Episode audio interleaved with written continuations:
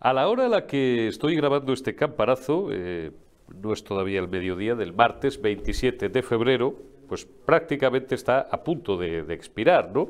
Lo de las 24 horas de, la señora Peña, no sé si tenía que ver a qué hora salió, a las 11, bueno, a las 11, a las 12 del mediodía de, de ayer, lunes 26, para los que nos veáis en tiempo real, digo que expira el plazo dado por la Ejecutiva Federal, Ejecutiva de ejecutar la Ejecutiva Federal Socialista a José Luis Ábalos Beco para que eh, entregara su acta, entregara su alma a Dios, al Dios de Ferraz, para que entregara su acta socialista y, y, bueno, pues, pues en fin, ellos dispusieran y corriera la lista. Por cierto, aquí vamos me, dicen últimamente algunos, no me lo critican, ¿eh? ni mucho menos, porque es mejor reír que llorar, ¿no? Que, que llevo unos días especialmente jacarandoso, coño, pero si es que aparte de ser terrible, la actualidad es que es todo como de cachondeo. Si tal fuera el caso, que Ábalos no va a entregar el acta, por lo menos de momento, hasta donde sabemos, eh, la sustituta, que es una propia eh, que lleva ocho años siendo alcaldesa de un municipio, de un municipio valenciano, pues, eh, pues es, una, es una señora o señorita también con unos antecedentes divertidos, porque en su haber cuenta, entre otras muchas cosas, con una retirada de carnet de conducir de ocho meses por conducir, decían los, los digitales que, que consultamos ayer a última hora, ebria bueno, ebria, borracha, borracha, creo que eh, superaba con muchísimo el 0,6 de, nivel de alcoholemia, de alcoholemia permitido. Esto es un clásico de los socialistas, ya sabéis que Francina Arbengol la llamaban eh, Barcina, Barcina Arbengol, eh, porque, porque cerraba bares, porque la pandemia se escapó y la trincaron a las 2 de la mañana tomando copas en un bar que debía estar cerrado, que no sé qué cojones, perdón, que no sé qué diablos hacía abierto un bar en Palma, creo que era en Palma o, alrededores, a las 2 de la mañana, mientras todos estábamos encerrados y secuestrados ilegalmente. Bien, bueno, Ábalos dice que, que rían de que, que, verdes las van a segar. Y vuelvo a repetir hoy por segundo día consecutivo, amigos del PSOE, no os pongáis muy bravos, porque eh, la aritmética parlamentaria la tenéis como para escupir, un, para escupir un escaño, para escupir un voto en el grupo parlamentario. No te jode, como le dé por tocaros los eh, perendengues y se vaya al grupo visto, pues ya va bajando. Y si hay algún otro, a saber aquí lo que puede salir de aquí a una semana o de aquí a 15 días, que le calcen también o le, o le, o le pille los deditos con la tapa del piano, pues si os vais quedando sin, sin afectos o sin serviles a la disciplina de, de, partido del grupo parlamentario en este caso, vais a bordear peligrosamente los 175 y a lo mejor al final os vais a ir, con perdón, a tomar por el culo de la forma más estúpida posible. Fíjate, lo que no ha conseguido ni las sospechas de nuestras relaciones con Marruecos, ni lo que no ha conseguido el escándalo de hacer una ley a medida de los delincuentes independentistas catalanes, ni lo que ha conseguido la ruinosa gestión económica de este gobierno, ahora hablaremos con John de Zulueta y vamos a tocar todos los palos que podamos, también este, eh, lo va a conseguir al final un sindicato de uno, dos, tres, cuatro cabreados que se piden al grupo mixto y ahí, pues vais a tener que hacerles una ley también para estos. Joder, vais a tener que empezar a, hacer horas extras los del equipo de, de, chatarra, dice el vuelo de Alsina, chatarra argumental. Vamos a añadir el concepto chatarra legislativa para hacer también una ley de amnistía, medida de Ábalos Beco y de algún otro. El siguiente es Santos Cerdán. Hoy cuenta el diario El País, hoy martes, insisto, los que veáis esto en tiempo real, que Santos Cerdán parece ser que ha pasado un ratito, el pasado domingo, en el domicilio particular de, de uno de los dos, creo que de Ábalos. Y Ábalos le ha venido a decir a Santos Cerdán, a su antiguo pupilo, porque eh, Ábalos era el jefe de Cerdán, hasta que Ábalos cae en desgracia y Cerdán se ve ocupado de, vicesecretario de Coordinación y Acción Territorial, creo que así era el cargo, a secretario de Organización, es decir, la práctica el número 3 del partido. La número 2 es Montero, pero va poco por Ferraz, porque además creo que a la mitad no les cae muy bien, según me dicen, eh, vete a saber. El que manda en el partido es el secretario de Organización, que es Cerdán, el número 3. Tradicionalmente siempre fue así, desde los tiempos de Felipe, Guerra y Venegas. Vale. Eh, le dice Ábalos este fin de semana a Cerdán que no es justo. ¿A qué se refiere que no es justo? A lo mejor no exactamente a que él lo haya pillado, que todo está subyúdice, mucho cuidado con esto, sino simplemente a que, oye, pero si es que aquí estoy, estoy haciendo un poco, un poco guío, todo siempre presuntamente, a lo mejor le ha dicho, pero si es que aquí estábamos todos en, en, primera línea de fuego, ¿no? No voy a decir que estuviéramos todos robando, porque no lo sé, no me consta, aquí estábamos todos en primera línea de fuego, ¿eh? Y, ya la oposición no es que pida solamente mi cabeza, es que pide la tuya, Santos, porque te consideran el cortafuegos, eh, digamos, el último cortafuegos antes de llegar al figura, piden la cabeza de Armengol, piden la cabeza del Canario, del tal Torres, piden la cabeza de Marlasca, bueno, esto último, lo de Marlasca no es ninguna novedad, da igual cuando leas esto, la cabeza de Marlasca la lleva todo bicho viviente eh, que no es afecto al pesebre socialista pidiendo desde hace, desde hace años. Esto no ha hecho más que empezar. Son enternecedoras las eh, invectivas que lanzaba ayer desde, desde la tribuna de Ferraz, la chica está que ha bajado de Burgos, la, portavoz esta nueva que tiene el PSOE, que de verdad tiene que pulir un poco su castellano y, y su, digamos, su andamiaje argumental. No somos jueces ni fiscales, dice, pero luego le condenáis. Pues vaya, dice que no está juzgado ni señalado. Hombre, juzgado no. También es verdad que el nombre de Ábalos Beco, que esto está pasando muy inadvertido y se está pasando por encima de esto, abro un paréntesis, otro más, no está mencionado, según parece, por la información que tenemos en el sumario de Ismael Moreno, del juez de, del número 2 de la Audiencia Nacional. ¿Por qué?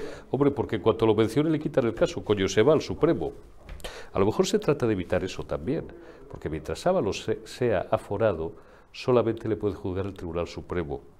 ¿Os imagináis a Pedro Sánchez declarando, no tiene que sentarse el vaquillo, ¿eh? que hay mucho desconocimiento, he leído ya hoy y he escuchado alguno diciendo Pedro Sánchez el vaquillo, el presidente del gobierno, y hay precedentes, Felipe González Márquez, allá por el año 89, no, más, 90, 91, no recuerdo, o 93, incluso la celebérrima foto de Fernando Quintela, ya sabéis.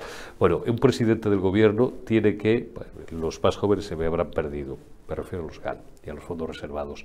Eh, el presidente del gobierno tiene la prerrogativa de declarar por escrito, pero me da igual, pero le coge un marchena y no es que lo funda, porque un presidente del gobierno, cuidado, es mucho presidente del gobierno, pero ya le, afea un poco, le afea un poco, le embarra un poco el traje, ¿no? Porque ya le mete ahí, le, mete su nombre eh, en un procedimiento judicial eh, del cual solamente conocemos, venga, vamos a tirar de tópico ya por enésima vez en una semana, la punta del iceberg.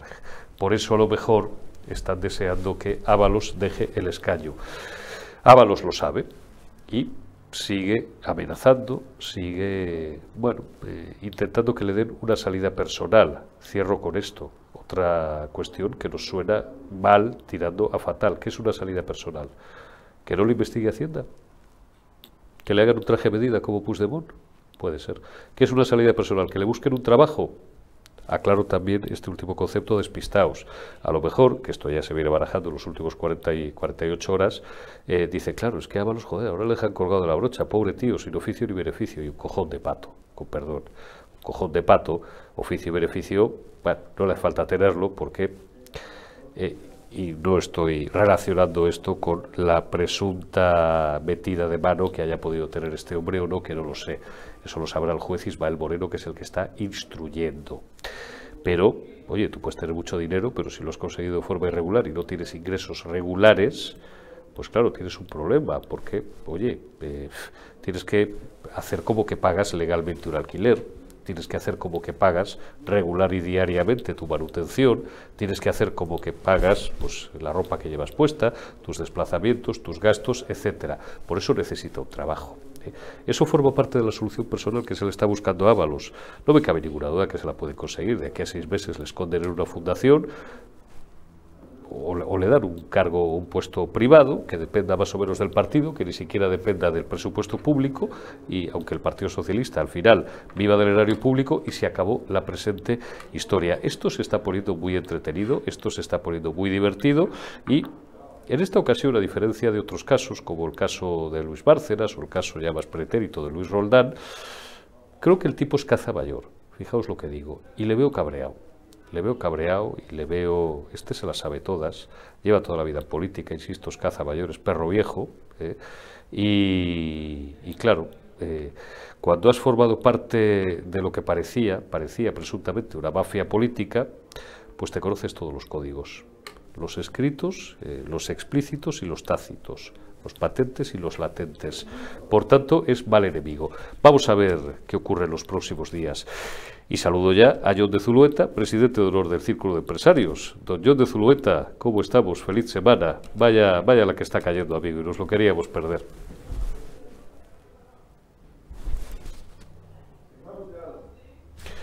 Estás muteado, me dice John. Estás muteado. No corta. No, a ver. Ahora me oyes. Ahora te oigo perfectamente. Nada, ni cortamos porque estas son las cosas de la magia, la magia del directo. Oye, yo digo que feliz semana de nuevo. Bienvenido una semana más a la retaguardia periodista digital. Y, vaya la que está cayendo, ¿eh, John? Nos lo queríamos perder. Eh, hablé la semana pasada después de las gallegas. sí. De, de, la moción de censura, pero ahora, claro, puede ser eh, elecciones eh, enseguida, porque este gobierno me parece que está en las últimas, como dices. Eh, el juez de Manuel Marchena va a tener que trabajar horas extras. Bueno, Marchena sí le cae el caso. De momento es Ismael Moreno, el número dos de la Audiencia Nacional. Está todo bajo secreto el sumario, como es natural, pero creo que está armando una instrucción de la cual conocemos la punta del iceberg. 53 millones de momento. Estos, los, creo que son tres o cuatro contratos los que estamos conociendo. Debe de haber cientos, porque claro, tres mil y pico millones, casi cuatro mil millones la comunidad autónoma balear otros 3.000 la Comunidad Autónoma Canaria, otros 2.500 que directamente eh, serían eh, del, del, negociado del que era ministro de Sanidad, Salvador Illa. Estamos hablando de miles de millones, John. Esto puede ser una trama absolutamente gigantesca, elefantiásica, de la cual, insisto, conocemos la punta del iceberg. Y ayer, ayer, otra de las... Claro, es que todos los días tenemos 10 informaciones, una información buena de Trampas Aguas, en el debate que han localizado, que había localizado una, una offshore en Luxemburgo, que tendría no menos de 100, tendría no menos de 130 millones de euros. Los iban escondiendo ahí, con ramificaciones en Brasil. Aquí hay, mucho, aquí hay mucha tela, ¿eh? No, la, la, empresa Soluciones de Gestión y Apoyo a la Empresa, que es SL, que es la punta del, iceberg, eh, con solo 53 millones, pero, pero qué, nombre justo, sugestivo, ¿no? Soluciones de Gestión y Apoyo a la Empresa. Son, son creativos. Son creativos. tiene eh, razón, está saliendo el iceberg y se llama Stronghold Topco y es la de 130 millones, 882 mil 339 euros. Vaya pedazo de iceberg. Y luego está por salir la de Brasil, que es la otra, la otra gorda. Y luego, ¿cuántos aforados tenemos aquí? Empezando con... Eh, Racina Armengol, el ministro eh, Ángel Torres, el ministro Marlasca, y luego gente como Santos Terdán, eh, Salvador Illa, bueno, bueno, bueno. La lista es, es, grande y claro, Ábalos dice, no estoy invitado, ¿para qué voy a dejar mi Claro, claro, bueno, Bueno, bueno, bueno. El Ábalos que sabe el secreto de Delcy, Ábalos, que sabe el secreto del Plus Ultra. Ábalos, que su ex mujer estaba con Begoña haciendo negocios en Marruecos. Este Ábalos sabe todo. Eh, es, eh, si tira de la manta, bueno, bueno, eh, elecciones pasado mañana. Ya la, mi, teoría de, de la moción de censura va pasando a elecciones en los próximos meses, porque yo creo que no se podrá esconder todo lo que hay debajo de ice que, que está saliendo. Pero yo siempre he dicho, hace cuatro años yo digo, ¿cómo es que Salvador Illa está dando dinero a pequeñas empresas catalanas que ni siquiera tienen CIF? Se han formado dos semanas antes de recibir pedido enorme de mascarillas o de guantes o lo que sea. Eh, fue tremendo y hemos tardado cuatro años en llegar a destapar eh, la caja de Pandora del COVID, del gasto de material en el COVID. Pero como has dicho, son miles de millones aquí. Esto, esto deja eh, lo de soluciones de gestión y apoyo a la empresa de 53 millones, eso es nada, esto es una gotita, una gotita de lo que va a caer aquí. Y si se va a Avalos, como has dicho, tiene ¿qué, cosas? Una alcaldesa que, bueno, eh, pagó una multa de, 800, 900 euros ah. por conducir ebria. Está Ana María González de eh, el ¿No, ¿No tienen mejores personas para la política estos partidos? No. Yo, yo alucino, alucino con todo lo que está pasando. Es, es alucinante. Oye, te lo pregunto a calzón quitado, John. ¿Tú crees que, que la basura va a llegar a salpicar al figura? Si no personalmente, por lo eh, o penalmente, perdón, penalmente quería decir, aunque cuidado, ¿eh? que anoche estuvimos repasando, estuve repasando el BOE del 14, ¿no? 14 o 15, 14 de marzo de 2020, aquel fin de semana maldito, el primer, el primer decreto del estado de alarma y establecía que la última responsabilidad era del presidente del gobierno. Vamos a ver eso, yo no soy jurista, ¿eh? no sé eso qué recorrido puede tener, pero desde luego, ¿tú crees que va a alcanzar políticamente a Pedro Sánchez? Esto ya está planteado en los términos de un clarísimo pulso entre el figura y José Luis Ábalos Beco, entre Pedro Sánchez Pérez Castejón y José Luis Ábalos Beco. Y yo creo que ya esto no tiene vuelta atrás. Hombre, pueden negociar, le pueden dar, le pueden prometer, le tendría que dar, porque Ábalos, que es perro viejo, sabe que en política prometer hasta meter, y una vez metido, con perdón de la vulgaridad, nada de lo prometido. Eh, digo que está establecido en los términos de un pulso clarísimo entre ambos. Ábalos no tiene ninguna posibilidad de ganarlo. El sistema tritura, y esto lo tengo muy hablado con quien lo ha padecido, el sistema tritura, por poderoso que puedas llegar a ser, aunque seas uno de los tíos que más mande en España, el sistema te, te lamina. Pero Pedro Sánchez puede resultar muy damnificado. ¿Hasta qué punto, John? Yo, creo que hay un trasfondo aquí, que es la pérdida eh, en Galicia. Yo estuve con Alberto eh, Núñez Feijóo hace pocos días y le dije, mira qué goleada, 40 contra 9. Sí, claro. los caños en Galicia. Eso es el trasfondo. Está muy debilitado eh, Sánchez y, y, su gobierno en este momento. Y con este trasfondo vamos a mirar todo el tema de la amnistía, que ahora está en un segundo plano. Pero yo no, yo tengo dudas en este momento de que el Tribunal Constitucional va a aprobar y avalar eh, esa, esa transacción con los independentistas. Yo creo que, visto la debilidad del gobierno, ya hay muchos jueces, hombre, son gente seria, son gente con formación. Lo que ellos no quieren es decir que es constitucional y luego que el Tribunal de Justicia de la Unión Europea les den la patada y, digan que no es constitucional. Porque eso, con terrorismo, con negocios con Putin, eso no pasa eh, eh, el filtro del Tribunal de Justicia de la Unión Europea de ninguna forma.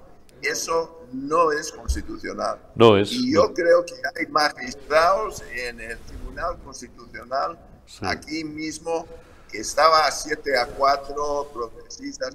Olvídate de progresistas, olvídate de conservadores. Estos son juristas con mucha formación y lo que ellos no quieren es que en la Unión Europea el Tribunal de Justicia les tire abajo.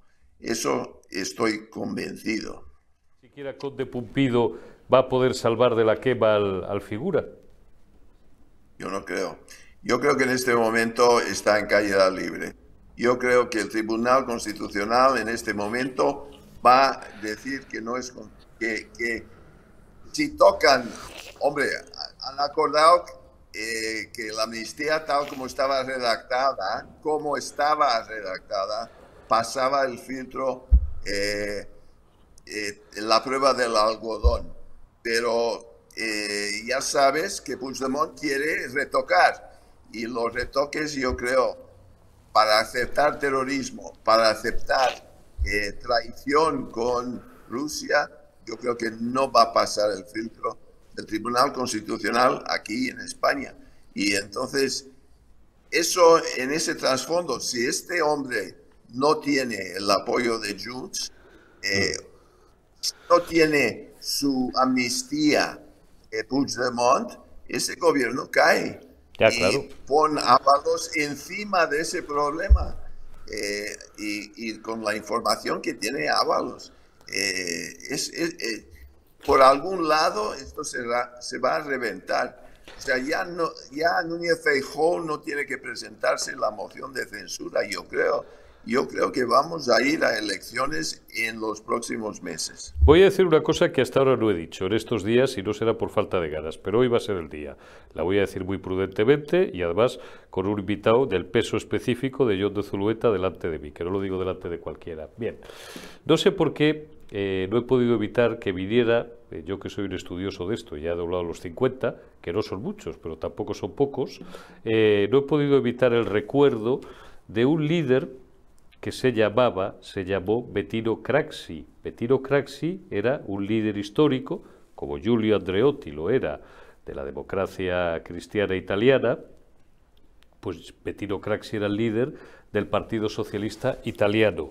Bettino Craxi tuvo que huir, o huyó, o se autoexilió, o se piró del país, de ese gran país al que yo quiero tanto y adoro, que se llama Italia, pues y pasó sus últimos días, no, sus últimos años en Túnez, porque le llevaba la corrupción y la mierda no hasta aquí, hasta, hasta varias plantas por, por encima.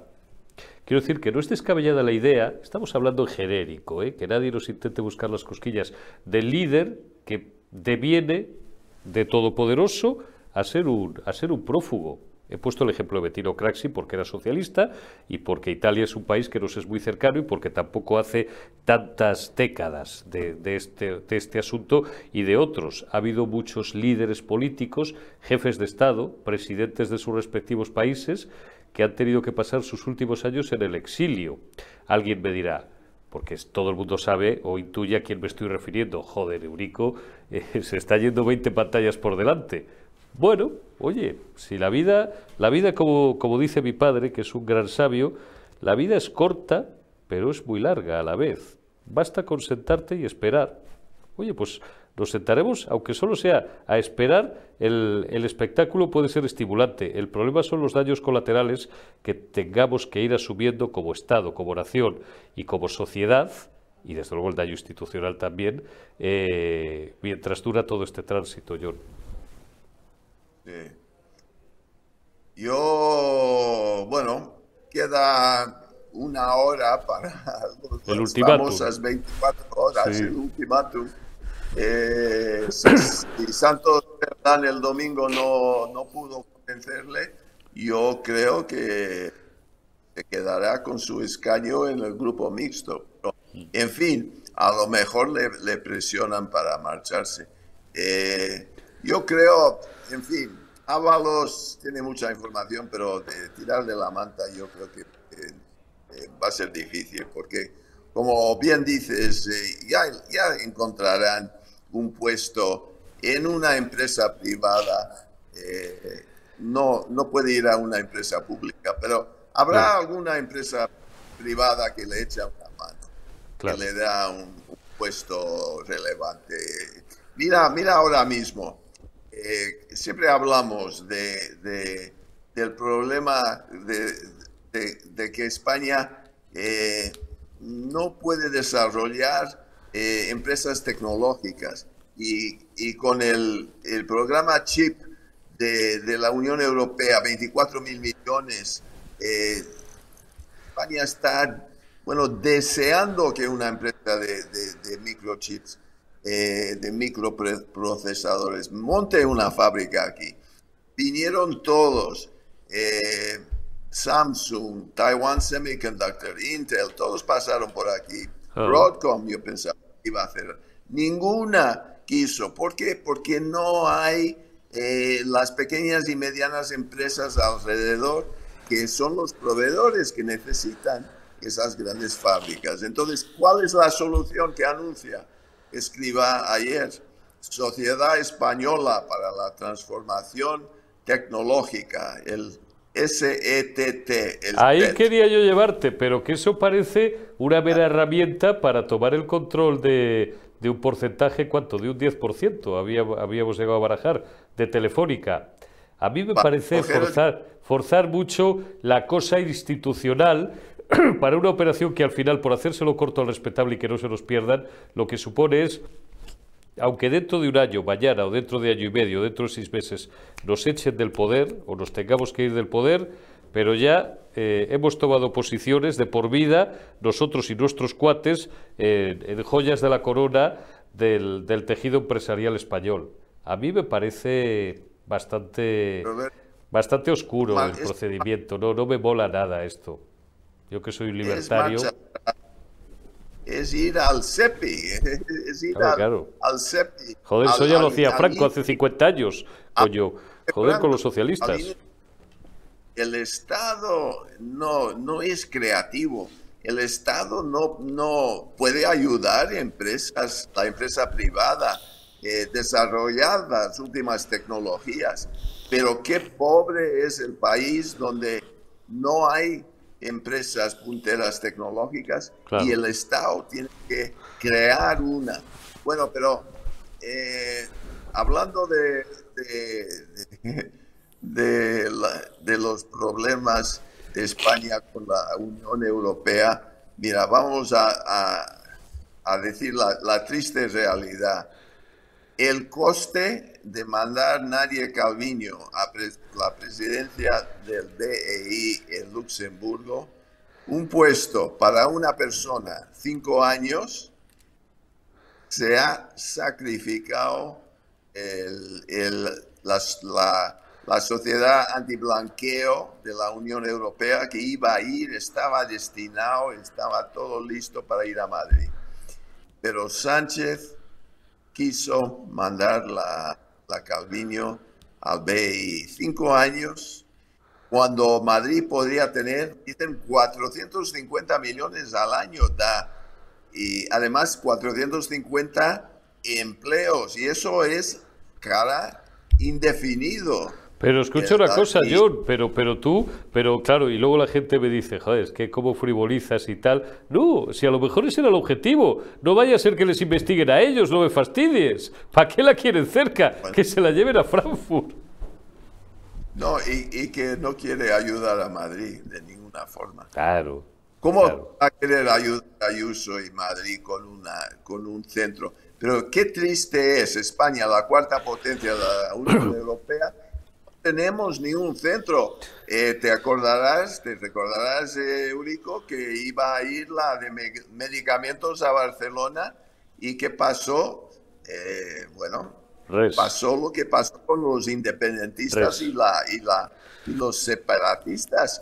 Tenían la torre Akbar listo para, para ponerlo y se fue en el último minuto a Ámsterdam por la revuelta de los independentistas. Y ahora hemos perdido, y fíjate que España tiene el CEPLAC, España tiene una, una institución muy adelantada en el tema de blanqueo de dinero eh, y, cómo descubrir el blanqueo de dinero. era idóneo, era idóneo para, para coger el, el centro europeo antiblanqueo. ¿Y qué?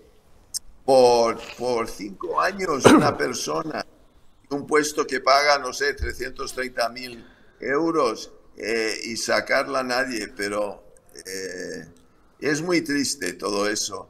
Es muy triste eh, que hemos perdido ese centro en, Madrid. Eso, está, eso. Está claro, está claro, John. y, lo que está claro. Así, lo que, no, lo que está claro te iba a decir es que están muertos políticamente, si están muertos. La, historia y, la desgracia es el tiempo que nos hagan perder. Es decir, pueden estar hasta las europeas, como tú bien sugieres, porque esto huele cada vez más a elecciones anticipadas, porque es un gobierno que va a caer, que no se puede sostener. Bueno, anoche me decía alguien que sabe mucho de esto también, dice, bueno, hasta las catalanas. Digo, bueno, hasta las catalanas, si, si no se adelantaran, que es bastante probable que puedan adelantarse, expiran en febrero de 2025. En febrero de 2025 habría que convocarlas porque es cuando tocan, vamos, tendría que celebrarse, quiero decir, porque es cuando tocan un año. Bien, pueden estar seis meses, insisto, un año, más tiempo de verdad, no no, me cabe en la cabeza, ahora ya sí que no me cabe en la cabeza, aunque sigue habiendo mucha gente, de los nuestros muy pesimistas, que, vuelvo, a, vuelvo a, darles un tirón de orejas, de los de, no, si este va a durar siempre, este no va a haber forma de echarle, no, joder, es que si tenemos esa actitud no nos levantamos de la cama, coño, pues ya nos quedamos a que siga diluviando ahí fuera y ya está, y nos hundimos, nos hundimos en la miseria. Esto va a durar poquito, un poquito más o lo justo más, pero el tiempo que nos van a hacer perder como país, como sociedad y, lo que puede seguir ahondándose en el deterioro institucional es tremendo y es inasumible. Y es inasumible, John, y es una maldita desgracia, porque luego vamos a tardar años, no, décadas en recuperar nuestro crédito. Y en esa recuperación no va a ser menor precisamente la pata internacional, recuperar nuestro crédito también eh, a los ojos de inversores extranjeros y de otras naciones de nuestro entorno, tanto la Unión Europea como al otro lado del Atlántico. Eso sí que es una desgracia. Absolutamente. Y yo creo que después de las elecciones en junio, eh, cuando van a caer a ser insignificantes los, los de PSOE, a partir de ahí es cuando van a tocar los tambores para las elecciones. Yo, yo los veo en, otoño. ¿eh? Yo, yo no creo que lleguen a las catalanas. Pues ojalá. Ojalá, John de Zulueta, Dios te oiga y, nosotros aquí, que es... Eh, lo que podemos hacer, bueno, podemos hacer muchas cosas, pero este es el papel que hemos elegido y, de momento en el que estamos a gusto, pues lo seguiremos, lo seguiremos contando. John de Zulueta, presidente de honor del Círculo de Empresarios, muchísimas gracias, como siempre, por habernos atendido una semana más y te envío un abrazo, cuídate y a ver si no pasa nada más, bueno, pasarán muchas más cosas, pero espero que no haya que lamentar muchas más desgracias de aquí a una semana. Continuamos en la retaguardia y lo hacemos, bueno, pues, pues con lo mejor que tenemos en esta casa, con, nuestros mejores periodistas. Don David, ¿cómo estamos? Muy bien. Te iba a decir muchísimas gracias por haberte acercado. por haber subido hasta el plato. A los estudios de periodista digital. Oye, eh, ¿te has preparado el tema? fiel a, fiel a tu, en fin, a, la profesionalidad que te caracteriza y esa meticulosidad que tienes en el desarrollo diario de tu trabajo. Y en los últimos dos, tres días te has sumergido, primero en toda la casuística, en todo el recorrido que tenemos, que ya es extenso y notable, desgraciadamente, de casos de corrupción en España. Incluso has hecho un vistazo a cómo está la legislación en España respecto a estos asuntos. La pregunta es muy clara y muy directa. ¿Puede terminar José Luis Ábalos en la cárcel? Ahora mismo, con toda la información que tenemos sobre la mesa, yo lo veo complicado. Pero claro, también hay que decir que estas cosas de las que hablamos tienen vigencia inmediata. O sea, lo que estamos diciendo ahora, igual mañana, el, hoy es 26 de febrero, no, no sé qué día se, emitirá esto, igual mañana 27 ya nos pegan otra, otra sorpresa porque no paramos de, descubrir sorpresas. Es verdad que el problema que tiene el caso Ábalos es que siempre puede tener el recurso de convertirse en una infanta cristina. Es decir, a la infanta se lo llevaba mi marido, a mí me lo lleva Coldo, que era mi machaca. Y entonces no tiene por qué ser constitutivo de delito tener amigos corruptos, evidentemente. El, todo nos lleva a pensar que, que, es muy difícil que Ábalos no supiera nada de, de, toda esta trama alrededor de Coldo García.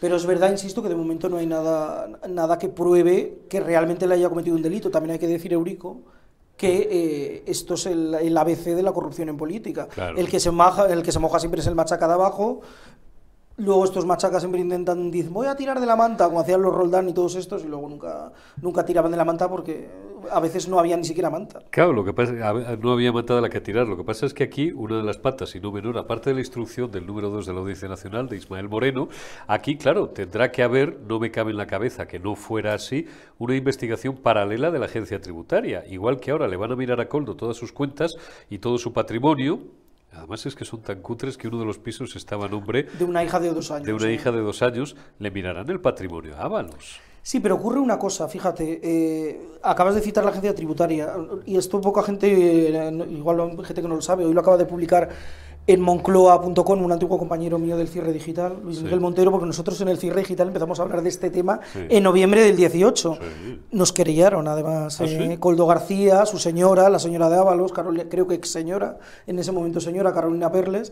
la ex mujer de José Luis Ábalos. Nos llevaron los tres a, a, sala y bueno, ahora cinco años después se está viendo que muchas de las cosas que ya contamos allí, eh, tanto en 2018 como en otra tanda de reportajes en 2020, eh, pues bueno, tenía avisos de realidad. Pero centrando el tiro en esto, hay que decir que ellos, la investigación empieza precisamente por la agencia tributaria. La agencia tributaria empieza a ver cosas no claras en dos empresas de Víctor Gonzalo de Aldama, que es el de la famosa Soluciones de Empresa SL. Presidente del Zamora Club de Fútbol, por cierto, que ya me, fastidia a mí. Siempre, eh, además, siempre hay un presidente de fútbol en estas historias. es verdad, porque se compran equipos pequeños como el que compra una empresa más. verdad, que viene muy bien a veces, presuntamente, a veces para, para blanquear presuntamente, dejámoslo ahí sus enjuagues. Él sabe que la, eh, la, agencia tributaria le hace una llamada diciendo hay cosas poco claras y él se pone nervioso. Y entonces toda esta gente de esta trama, Coldo García, eh, los demás amigos, Juan Carlos Cueto, empiezan a hablar por teléfono y eh, la UDICO de la, perdón, la UCO de la Guardia Civil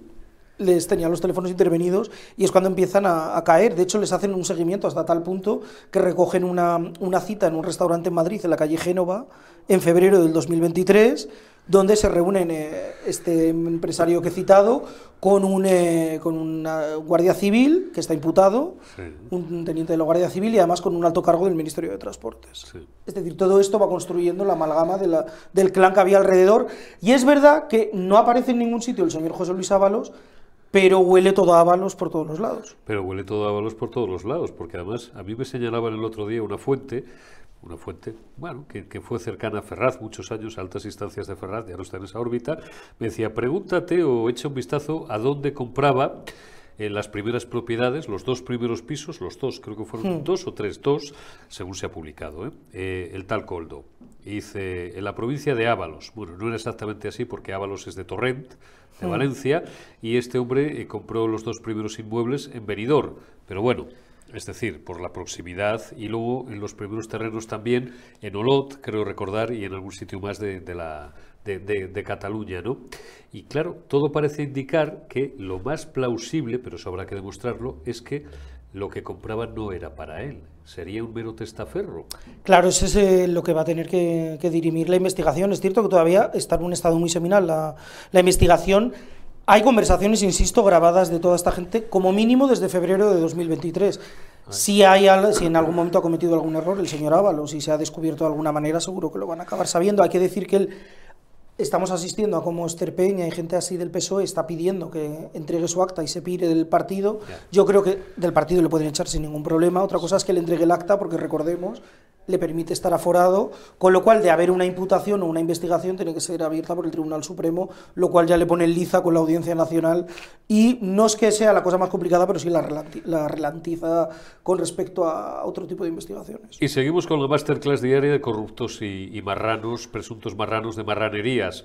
El acta es personal. El partido no te puede obligar.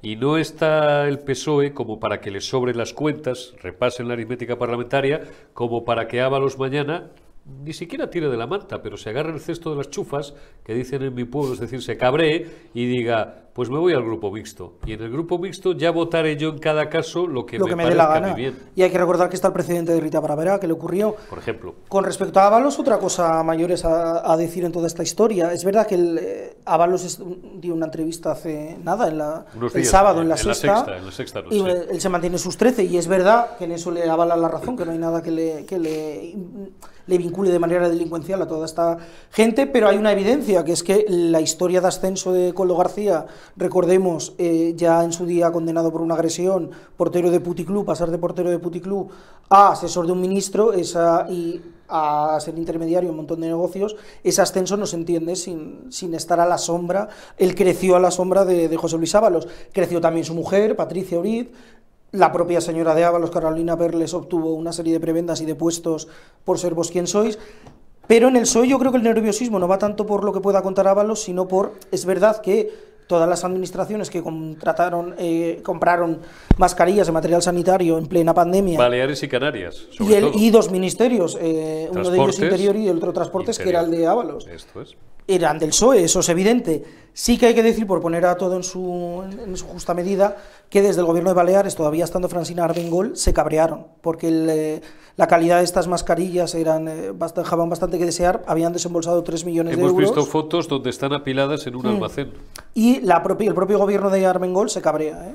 Y ¿Ah, les sí? dice, hemos gastado 3 millones de euros y lo que nos habéis dado con perdón es una mierda. una mierda. Se el- o sea que en ese sentido yo creo que el go- gobierno de Armengol, eh, ahora mismo tercera autoridad del Estado como presidenta del- de las Cortes, de la Cámara Baja, perdón, del, del Congreso de los Diputados, bueno, eh, es verdad que ellos tienen una especie de, de cabreo con, con esta empresa, empresa que, como dato, hay que decir, eh, llega a facturar casi, bueno, casi no, 50 millones, eh, 53 millones 53 de euros. millones de euros. De 0 a 53. Y al año siguiente, en 2021, que ya afortunadamente se había relajado muchísimo más la pandemia, baja un 96%. Solo factura 2 millones y pico de euros, de los cuales un millón y pico todavía es de contratos públicos, lo cual es muy revelador. Vamos a cerrar con una humerada, porque el asunto, siempre digo lo mismo, yo siempre sabéis que le busco un poco el punto chistoso al, al tema, a los temas y tal, ¿no? Aunque Esta este historia es un poco torrentiana, Es así un que- poco torrentiana, es un poco de película Torrente 5, ¿no? Torrente 6 sería Sería ya- 6 en este sería caso, Torrente ya. 6, podíamos hacer un Torrente, un Torrente 6 lo tiene todo, ¿eh?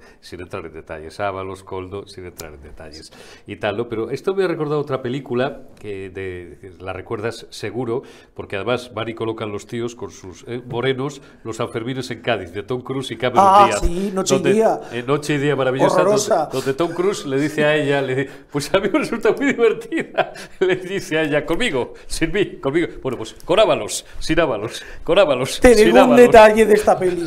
¿Sabes que se rodó en el Palacio de Pilotos de la, Sí, de la claro, duquesa de, de claro, claro. Pero, y volviendo al PSOE y a, y a Ábalos, solo una cosa a tener en cuenta. Igual que no se entiende la trayectoria de Coldo García sin la sombra de Ábalos, Ábalos crece a la sombra de, de Pedro Sánchez, se convierte en su machaca, igual que Coldo García era el de, era el Igual de que Ábalos. Santos Cerdán crece también Lo un poco la estela de Ábalos hasta que se pelea por el control del partido. Y es verdad que- Santos Cerdán, que es otro que se está yendo de rositas. No nos estamos centrando en él, no. No nos estamos centrando en él, pero bueno, es que son muchas cosas. Pero en el caso de Ábalos, eh, hay que tener en cuenta que Pedro Sánchez, que se caracteriza por dejar caer siempre a todo el mundo, él sobrevive siempre, sí, deja caer a quien haga falta. En el caso de Ábalos, lo dejó caer hace ya tiempo. Es verdad que desde algún periódico se apuntó que por temas más relacionados con su vida privada, la duda que tenemos sobre la mesa algunos es si ya alguna de estas cosas del clan Ábalos, porque Coldo García formaba parte del clan Ábalos, Sí. ya las conocía el presidente Sánchez o no. Creo que además eh, está el Ministerio de Transportes detrás y luego sobre todo lo que está pasando, la, trama, la parte canaria de toda esta historia de Ángel Víctor Torres, que todavía es eh, actualmente es ministro De eh, Administraciones de Territoriales. Administraciones Territoriales y eh, creo que por ahí va a haber alguna sorpresita en las próximas semanas, seguramente, si no días. Oye, yo y con esto nos despedimos Sí. ya, David, González. Yo lo que quiero son ver fotos, fotos, fotos. Me dicen Oh, que hay muchas más. Del muchas famoso más. parador aquel. De todo, del parador, de las fiestas, de las parrandas, de las cuchipatis. No sé si veremos alguno calzoncillos de lunares, como al pobre Luis Roldán, que gloria esté, o esté donde lo tenga, donde tenga que estar. Pero yo quiero ver fotos. Quiero Te ver voy a un detalle de la vida de Ábalos que poca gente conoce. Cuéntame. Su padre fue torero, Loureiro bajo Sí. el nombre de Carbonerito. O de banderillero. Sí, y él pero intentó llegar a ser torero. Él no fue banderillero en pero su él quiso juventud. ascender a, a- a torero. Además tiene planta, ¿eh? tiene planta de torero, Bueno. tiene tipo, tiene tipo de Yo creo que los torero. toreros suelen tener mejor tipo que el, que el señor Ábalos. Ese, ese pasillo de Ábalos. O sea que yo pues, lo advierto por el lado de que igual está acostumbrado a torear. O sea que igual, no, igual da algún pase de pecho. Sí, sí, Lo digo por lo de las fotos, que igual sí. va por ahí la cosa. No tenemos en cuernos, que ya ahí, ahí- ahí sí que nos podemos liar, porque luego ot- otro peligro es dejar a ex cabreadas, aunque en este caso no creo que por ahí tenga mucho problema, porque ahí deben de No, no, ahí fíjate, ha sido más previsor que el señor Roldán, que ¿te acuerdas aquella imagen de la ex de Roldán, buena aragonesa, saliendo de la Audiencia Nacional diciendo toda la vida lleva- lavándole los calzoncillos y ahora se lo ha llevado toda una piscóloga, que era su amante, una psicóloga. psicóloga.